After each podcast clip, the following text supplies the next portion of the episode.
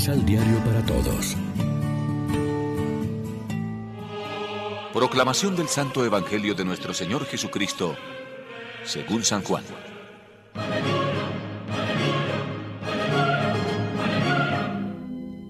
Cuando terminó este discurso, Jesús elevó los ojos al cielo y dijo, Padre, ha llegado la hora.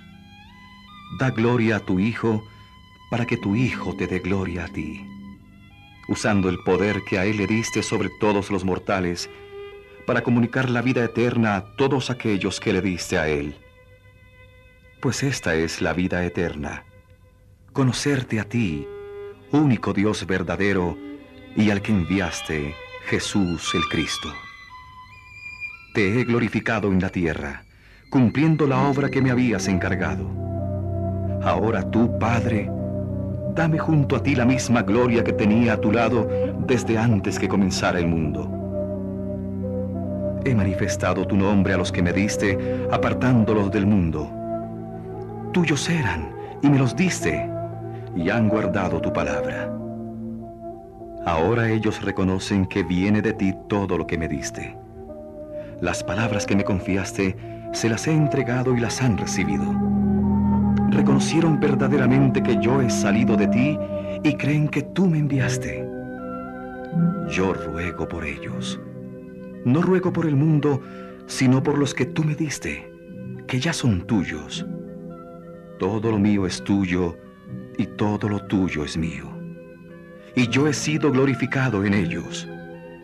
Yo ya no estoy en el mundo, pero ellos se quedan en el mundo mientras yo vuelvo a ti. Lección Divina ¿Qué tal amigos? Hoy es martes 18 de mayo y a esta hora como siempre nos alimentamos con el pan de la palabra que nos ofrece la liturgia.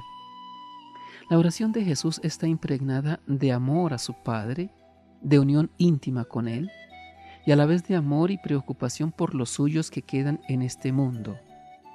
Todos nosotros estábamos ya en el pensamiento de Jesús en su oración al Padre. Sabía de las dificultades que íbamos a encontrar en nuestro camino cristiano.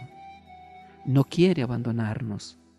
Pide sobre nosotros la ayuda del Padre. Él mismo nos promete su presencia continuada. El día de la ascensión nos dirá, yo estoy con ustedes todos los días hasta el fin del mundo. Como dice el prefacio de la ascensión, no se ha ido para, desentenderse de este mundo y además nos da su espíritu para que en todo momento nos guíe y anime y sea nuestro abogado y maestro. Con todo esto tenemos derecho a sentirnos solos, ¿Tenemos la tentación del desánimo? Entonces, ¿para qué hemos estado celebrando durante siete semanas la Pascua de Jesús, que es Pascua de energía, de vida, de alegría, de creatividad, de espíritu? Necesitamos orar y siempre, y con más intensidad todavía en los momentos de crisis personal o comunitaria, para reafirmarnos en nuestra identidad cristiana. Porque entonces solo puede rehabilitarnos un encuentro personal con Dios que es vida y amor y los da a quien con Él se comunica. La oración es hablar con Dios como personas libres, más aún como hijos suyos que somos.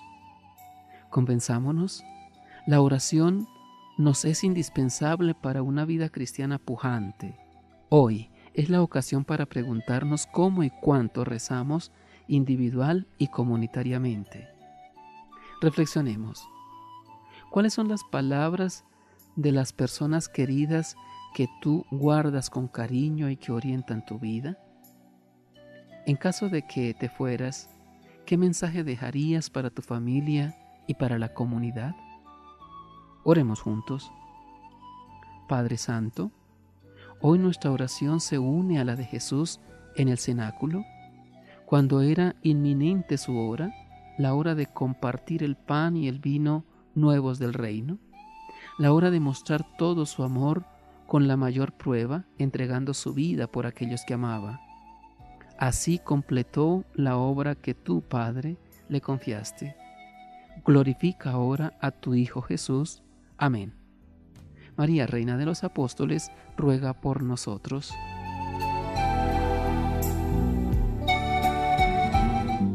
Complementa los ocho pasos de la Alexio Divina adquiriendo el emisal Pan de la Palabra en Librería San Pablo o distribuidores. Más información www.sanpablo.co